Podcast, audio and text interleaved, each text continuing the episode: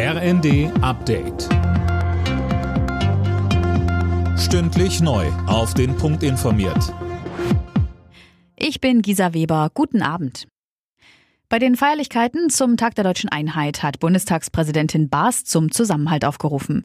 In Thüringens Landeshauptstadt Erfurt sagte sie, es brauche mehr Vertrauen in unser Land und zueinander. Wie wir miteinander umgehen, entscheidet wesentlich über die Stärke unseres Landes. Wir müssen einander achten und aufeinander achten. Spaltungsversuche von innen und außen sind nicht spurlos an uns vorübergegangen. Fake News, Verschwörungstheorien, Hass und Hetze richten sich gegen unseren Zusammenhalt.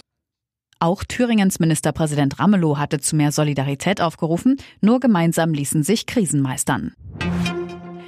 Die Europäische Union hat den ranghöchsten russischen Diplomaten einbestellt. In Brüssel reagiert man damit auf die Annektierung von vier ukrainischen Regionen durch Russland. Mehr von Max Linden. Auch viele EU-Mitgliedstaaten haben deswegen russische Botschafter einbestellt, darunter auch Deutschland.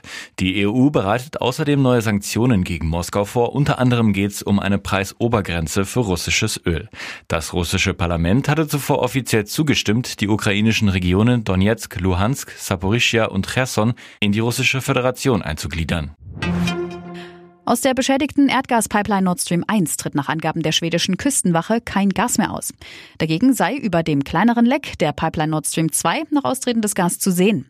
Am Samstag hatte die Betreiberfirma noch erklärt, dass aus Nord Stream 2 gar kein Gas mehr austritt.